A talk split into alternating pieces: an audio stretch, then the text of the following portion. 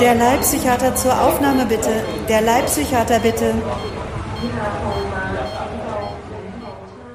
Der Körper des Menschen enthält Blut, Schleim, gelbe Galle und schwarze. Diese machen die Natur seines Körpers aus, und durch sie ist er krank oder gesund. Besonders gesund ist er dann, wenn sie untereinander das richtige Maß haben in ihrer Stärke und ihrer Menge und bestens gemischt sind. Das ist die Vier-Säfte-Lehre, Fachbegriff Humoralpathologie. Heißt nicht so, weil sie besonders lustig wäre, sondern Humor ist Latein für die Flüssigkeit oder den Saft. Das Ganze ist aber gar nicht aus dem Lateinischen, sondern aus dem Altgriechischen, wird äh, zurückgeführt auf Hippokrates von Kos, der gleiche, von dem auch der Eid angeblich kommt, von dem letztes Mal die Rede war. Ich habe nämlich wieder wertschätzende Rückmeldungen bekommen und eine davon war, äh, ja, das war ja interessant mit dem hippokratischen Eid und du hast ja auch erzählt von Asklepios und Hygieia und Apollon, aber du hast gar nichts über Hippokrates gesagt. Das möchte ich jetzt nochmal nachholen. Nun ist äh, dieser Text, also beide Texte, der Eid des Hippokrates und auch, was ich gerade vorgelesen habe, diese erste Überlieferung oder jedenfalls frühe schriftliche Überlieferung der Vier-Säfte-Lehre, die finden sich zwar im sogenannten Corpus Hippocraticum, das ist eine Textsammlung, die Hippokrates zugeschrieben wurde, ist aber sicherlich nicht von ihm, vielleicht von seinem Schwiegersohn oder von ganz anderen Leuten, die das dann später zusammengestellt, ergänzt haben und so weiter. Trotzdem über 2000 Jahre alt und geschrieben auf Altgriechisch. Und da heißen dann diese Flüssigkeiten im Original Häma, das Blut, wie in Hämoglobin, Phlegma, der Schleim, Cholé, die Galle, wie in Cholesterin und Cholé melena, die schwarze Galle. Wenn man das umdreht, dann heißt es Melancholia. Jetzt merkt ihr schon, wir kommen jetzt in eine frühe altertümliche Form der Psychiatrie oder der Psychologie. Denn auf dieser Säftelehre basierte dann auch eine Lehre der Temperamente. Heute würde man sagen, ein Persönlichkeitsmodell, aber in diesem Begriff Temperamentenlehre liegt der Ursprung nämlich schon drin. Temperamentum ist die Mischung und hier geht es um die Mischung der vier Körpersäfte. Die Idee ist, die Zusammensetzung und die Mischung dieser vier Körpersäfte machen nicht nur Krankheit und Gesundheit, sondern auch das Temperament, also den Charakter oder die Persönlichkeit. Und die Namen dieser Persönlichkeitstypen habt ihr mit Sicherheit schon mal gehört. Also, wenn die schwarze Galle überwiegt, dann wird man zum Melancholiker. Und wenn die gelbe Galle überwiegt, zum Choleriker. Und wenn der Schleim überwiegt, dann wird man zum Phlegmatiker. Und wenn das Blut überwiegt, das heißt auf Latein sanguis, dann ist man ein Sanguiniker. Und diesen vier Persönlichkeitstypen werden dann so bestimmte Eigenschaften zugeschrieben, genauso wie den Flüssigkeiten, denen auch bestimmte Eigenschaften zugeschrieben werden. Und das wird dann irgendwie in Zusammenhang gebracht. Ihr habt ja bestimmt eine Vorstellung davon, was ein Choleriker ist und was ein Phlegmatiker ist. Also ich erspare euch jetzt deswegen die nähere Beschreibung dieser Persönlichkeitstypen und auch dieser Flüssigkeiten. Das ist nämlich alles, naja, also aus heutiger Sicht recht unwissenschaftlich und lässt sich durch nichts belegen. Der Autor dieses Textes ist sich da aber unheimlich sicher und äh, sagt immer wieder, das kann ich beweisen und das kann ich zeigen und so weiter. Aber so richtig überzeugend ist es aus heutiger Sicht nicht mehr. Man kennt auch heute viel mehr Körperflüssigkeiten, kann die besser unterscheiden und kann auch ziemlich genau die tatsächlichen Zusammensetzungen und Eigenschaften erklären und beschreiben. Dagegen schwarze Galle gibt es eigentlich nicht. Das ist, soll wohl von der Milz produziert werden, hat man damals gemeint. Ich weiß nicht, vielleicht ist die Milz dann, wenn man sie aufschneidet, sieht die dann schwarz aus. Da ist ja eigentlich vor allem Blut drin. Ne? Also diese Vier-Säfte-Lehre, so schön die ist, ist spätestens seit dem 19. Jahrhundert überholt. hat aber ja doch ähm, lange Zeit Geltung gehabt und hat auch viele Folgen gehabt und nicht immer nur gute. Zum Beispiel hat man ja versucht, dieses vermeintliche Ungleichgewicht der Körperflüssigkeiten, wenn jemand sehr krank war, zu korrigieren. Zum Beispiel indem man Blut abgelassen hat, den sogenannten Aderlass. Das hat mit Sicherheit in den allermeisten Fällen mehr geschadet als geholfen und viele Menschen, die sowieso schon schwer krank waren, vielleicht aber noch gesund geworden wären, hat man auf diese Weise sicherlich umgebracht. Heute macht man nur noch sehr selten Aderlass, nur bei ganz wenigen, ganz bestimmten Erkrankungen, wo das indiziert ist. Früher wurde das sehr häufig gemacht, vielleicht sogar eine der ersten und häufigsten Behandlungsformen eine ganze Zeit lang, hat man vielen Menschen mitgeschadet. Ob Hippokrates das gemacht hat, kann man heute nicht mehr sagen. In seiner Zeit wurde das gemacht, aber das wollen wir ihm jetzt heute nicht anlasten. So wenig wie die Vier-Säfte-Lehre überhaupt. Wie gesagt, ne, das ist nicht sicher, dass das wirklich auf ihn zurückgeht, auch wenn die Textsammlung, in der das beschrieben wird, seinen Namen trägt. Was kann ich denn über Hippokrates nun wirklich noch erzählen? Er war kein Gott, sondern ein griechischer Arzt, geboren vor fast zweieinhalbtausend Jahren auf der griechischen Insel Kos in der Ägäis. Die ersten Lebensbeschreibungen sind mehrere hundert Jahre später entstanden. Deswegen weiß man nicht so richtig viel über ihn, jedenfalls nichts Sicheres. Ich war aber mal auf Kos oder ich glaube, heute spricht man es neugriechisch Kos aus. Natürlich war ich nur im Zusammenhang mit medizinhistorischen Studien dort. Nein, ich war da ganz normal als Tourist, schön in der Sonne und am Meer. Da stand ich auch unter der Platane des Hippokrates, ein Baum, der da steht und äh, sicherlich nicht zweieinhalbtausend Jahre alt ist, aber doch wahrscheinlich ein paar hundert Jahre und vielleicht ein Abkömmling eines Baums ist, unter dem Hippokrates auch mal gestanden hat. Na gut, dann gibt es auf Kos das Asklepieion, eine Kultstätte für den Gott der Heilkunst Asklepios, von dem in der letzten Folge schon die Rede war. Wahrscheinlich nicht nur Kultstätte, sondern auch Heilstätte nimmt man an, macht ja auch Sinn und äh, ergibt sich so ein bisschen aus der Bauart dieses Tempels und wahrscheinlich auch Unterrichtsstätte. Also da wurde wahrscheinlich auch Medizin gelehrt und vielleicht ja auch durch Hippokrates.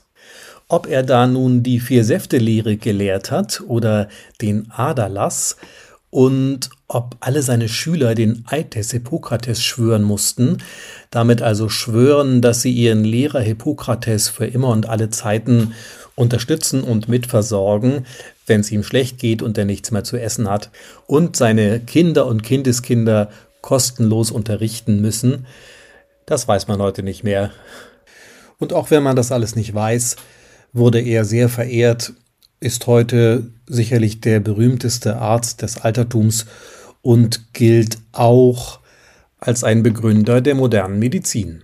Also zum Beispiel steht in meinem Reiseführer von damals, Hippokrates befreite die Heilkunde von den religiösen Bindungen, in denen sie bis dahin befangen war, und führte die Kenntnis vom menschlichen Körper und seinen Krankheiten auf die natürlichen Ursachen zurück.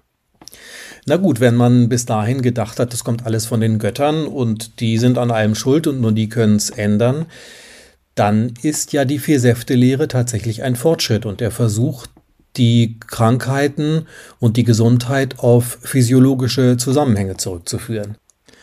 Dann muss ich vielleicht meine Kritik von vorhin an der Vier-Säfte-Lehre zurücknehmen oder zumindest relativieren. Es ist ja auch leicht billig von heute aus, aus dem 21. Jahrhundert zurückzublicken, und zu sagen, äh, die konnten ja alle nichts.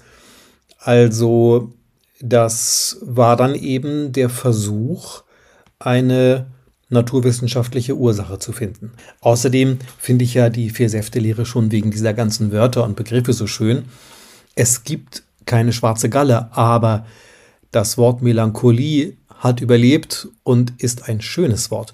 Klingt doch viel schöner als Depression oder Depressivität. Ich weiß, im heutigen Sprachgebrauch versteht man darunter auch was anderes, aber früher wurden diese Begriffe, ich glaube, man kann fast sagen, synonym gebraucht, jedenfalls bei Sigmund Freud. Über den weiß man nun sehr viel, da sind die Schriften alle erhalten und auch klar ihm zuzuordnen. Und aus einer dieser Schriften möchte ich euch jetzt zum Thema Melancholie noch was vorlesen. Also Freud, das kann man nun sicher sagen, ist der Vater der modernen Psychotherapie. Bei ihm hieß das Psychoanalyse. Und auch wenn die Psychoanalyse in der Form, in der er sie damals praktiziert hat, heute keine so große Rolle mehr spielt in der Praxis, sind seine Überlegungen dahinter, die sogenannte Tiefenpsychologie, bis heute die Grundlage eines wichtigen therapeutischen Verfahrens, das ich auch gelernt habe und derzeit jeden Tag in der Klinik, in der psychiatrischen Klinik, in der ich gerade arbeite, anwende. So, jetzt lese ich euch dazu etwas vor aus einem Aufsatz von Freud, der heißt Trauer und Melancholie. Darin denkt darüber nach, was eigentlich der Unterschied zwischen Trauer und Depression ist. Dazu hatte ich in einer Folge, in der vorletzten Folge, schon mal etwas gesagt. Und als ich jetzt äh, vor ein paar Tagen diesen Text von Freud gelesen habe, habe ich gedacht, Mensch, das ist ja noch viel besser. Natürlich ist es ist ja von Freud. Also das trifft es noch genauer. Er unterscheidet das an einem ganz bestimmten Symptom und wie immer hat er recht und ich habe wieder was gelernt. Freud schreibt, die Melancholie ist seelisch ausgezeichnet durch eine tief schmerzliche Verstimmung, eine Aufhebung des Interesses für die Außenwelt, durch den Verlust der Liebesfähigkeit, durch die Hemmung jeder Leistung und die Herabsetzung des Selbstgefühls, die sich in Selbstvorwürfen und Selbstbeschimpfungen äußert und bis zur wahnhaften Erwartung von Strafe steigert. Also der Text ist über 100 Jahre alt und er zählt hier genau die drei heute noch anerkannten Hauptsymptome der Depression auf. Vielleicht habt ihr es mitbekommen, nämlich die Schwermut, die Antriebslosigkeit und den Verlust von Freude und Interesse. Ich muss vielleicht noch dazu sagen, dass Freud, wenn er hier von einem Verlust der Liebesfähigkeit spricht, nicht nur die Fähigkeit meint, eine andere Person zu lieben, sondern auch im übertragenen Sinne die Liebe zu zum Beispiel einer Beschäftigung, also die Freude daran oder die Freude an einer Aufgabe oder an anderen Dingen. Also das kann man etwas allgemeiner verstehen als die Fähigkeit, Freude zu empfinden. Weiter schreibt Freud, Zitat, dass die Trauer dieselben Züge aufweist, bis auf einen einzigen. Die Störung des Selbstgefühls fällt bei ihr weg. Sonst aber ist es dasselbe.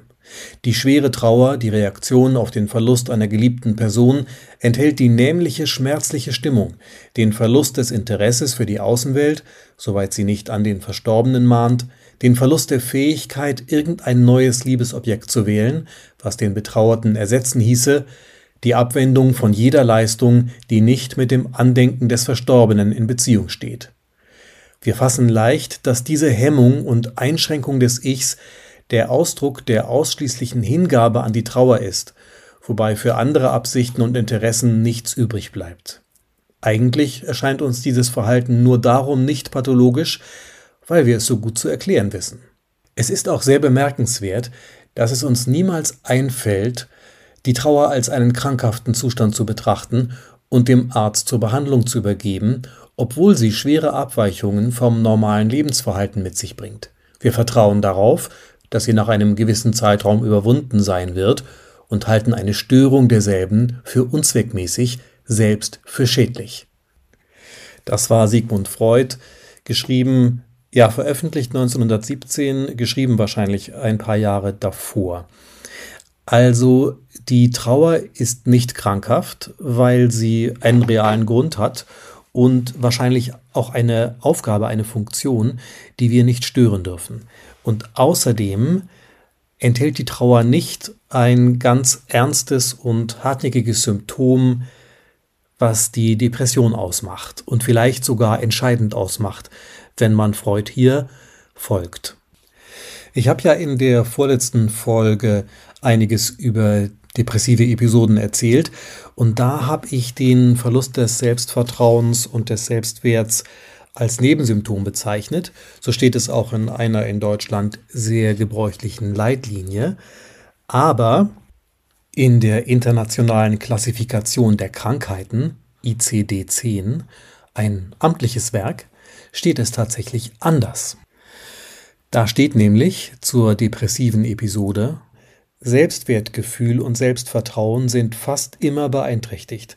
Sogar bei der leichten Form kommen Schuldgefühle oder Gedanken über eigene Wertlosigkeit vor. Und so ist es auch. Das sieht man in der Klinik jeden Tag. Meistens muss man die Patienten danach fragen. Das ist nicht das Erste, was die berichten. Die berichten von sich aus tatsächlich eher über diese sogenannten Hauptsymptome, Antriebslosigkeit, Traurigkeit, nichts macht mehr Freude. Die meisten Patienten berichten auch über Schlafstörungen oder über Konzentrations- und Aufmerksamkeitsstörungen. Das ist irgendwie immer so das Erste, was auffällt und vielleicht auch was sich leichter beschreiben lässt und was man ja als erstes vielleicht bemerkt. Und äh, nach dem Selbstwert, da muss man oft fragen. Aber das tut man auch und dann hört man eigentlich immer ja. Mein Selbstwertgefühl ist total im Keller. Selbstvertrauen habe ich überhaupt nicht mehr. Und wenn man nach Schuldgefühlen fragt, das ist gar nicht so einfach, weil man ja nicht suggerieren will, dass der Patient sich wegen irgendetwas schuldig fühlen soll. Aber viele sagen dann auch sofort, ja, habe ich total und komme mir total schlecht vor und dann wird das auch spürbar, dass diese Symptome auch fast immer vorliegen.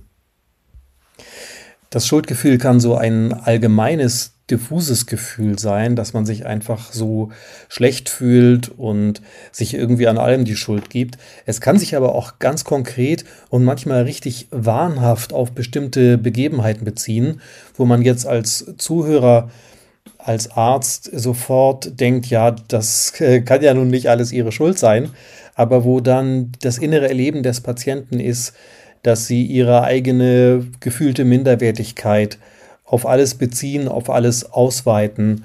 Und das meinte Freud vorhin auch in seinem, also ich denke jedenfalls, dass er das meinte, ich weiß es ja nicht, in seinem Aufsatz mit der Herabsetzung des Selbstgefühls, die sich in Selbstvorwürfen und Selbstbeschimpfungen äußert und bis zur wahnhaften Erwartung von Strafe steigert. Ich habe tatsächlich gerade einen Patienten, der dieses Symptom hat, der hat sich aufgrund seiner ähm, depressiven Störung und seiner Antriebslosigkeit einige Nachlässigkeiten äh, haben sich da angehäuft in der Vergangenheit. Und jetzt hat er da so manche bürokratischen Anforderungen an ihn nicht erfüllt und jetzt meint er also tatsächlich, er äh, verliert jetzt deswegen alles und äh, kommt vor Gericht und wird bestraft. Und das ist wahrscheinlich alles nicht der Fall. Wir, wir wissen ja nicht, wie das äh, reale Leben von ihm ist, aber wir machen uns ja davon ein Bild, in diesem Fall die Psychotherapeutin und ich als ärztlicher Behandler gemeinsam und versuchen so ein bisschen einen Realitätsabgleich herzustellen und da meinen wir doch beide, dass die, da ist schon irgendwie eine, eine Bedrohung, aber die ist nicht so schwer, dass man deswegen also meinen muss, man kommt ins Gefängnis oder sowas in der Art. Dann ähm, kann man dem Patienten das auch sagen, dass man das so sieht, aber das hilft im Zweifelsfall gar nichts, jetzt von außen zu versuchen, die Realitätswahrnehmung zu verändern. So einfach ist die Behandlung dann doch nicht. Das äh, sagen äh, ihm oder äh, es könnte ja auch eine Patientin sein, das sagen ihr äh, die Außenstehenden, die Freunde und so auch und versuchen sie zu beruhigen. Aber das reicht meistens nicht aus. Denn dieses Schuldgefühl, die Selbstvorwürfe, die sitzen so tief, die kommen wirklich aus tiefster Seele und sind eben ein hartnäckiges Symptom der Depressivität.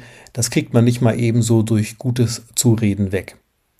Trotzdem hilft es, als Behandler mal zu versuchen, diesen Realitätsabgleich zu machen, um das abzuschätzen, ob da jetzt wirklich konkrete Ursachen für so ein Symptom vorliegen oder ob es eben tatsächlich das Symptom einer schweren depressiven Episode ist.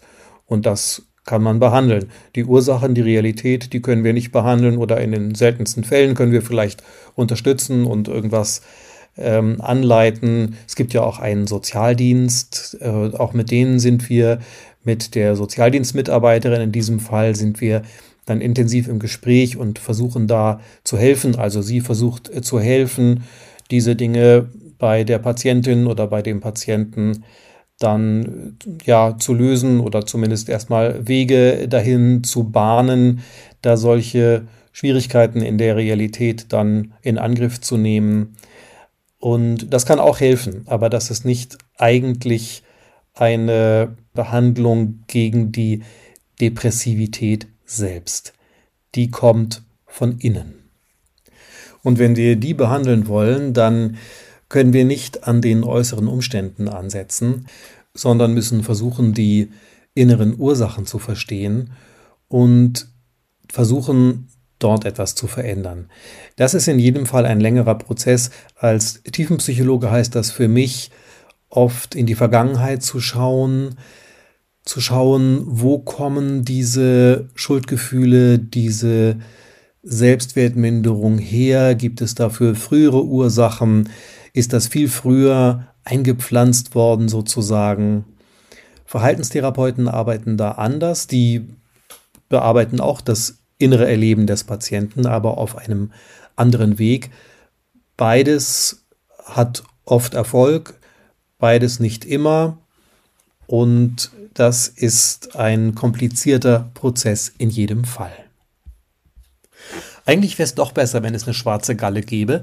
Dann könnte man die jetzt einfach ablassen oder man würde andere Flüssigkeiten, gelbe Galle, Blut oder Schleim hinzufügen, würde das alles wieder ins Gleichgewicht bringen und dann wäre die Patientin oder der Patient gesund. Das wäre ziemlich schön, aber so einfach ist es dann eben leider nicht. Die Behandlung solcher Patienten ist ja für mich oft sehr interessant, weil man dann doch, wenn man mit Geduld äh, daran geht, immer wieder was findet und auch dann oft an unerwarteten Stellen eine Besserung herbeiführen kann. Das ist jetzt ein bisschen gewagt, aber zumindest einen, einen positiven Prozess dann mitverfolgt. Aber für den Patienten ist es sicherlich nicht angenehm und es wäre ja viel besser, man könnte eine Infusion mit den richtigen Körperflüssigkeiten ansetzen und dann wäre alles wieder gut. So, ich habe jetzt eine private Verabredung. Da wird es ganz sicher nicht um den Austausch von Körperflüssigkeiten gehen, aber bestimmt bekomme ich eine Flüssigkeit zu trinken angeboten. Die könnte gelb sein oder auch rot oder von mir aus auch schwarz. Hauptsache, es ist kein Schleim. Ich wünsche euch alles Gute und sage Tschüss, bis zur nächsten Folge.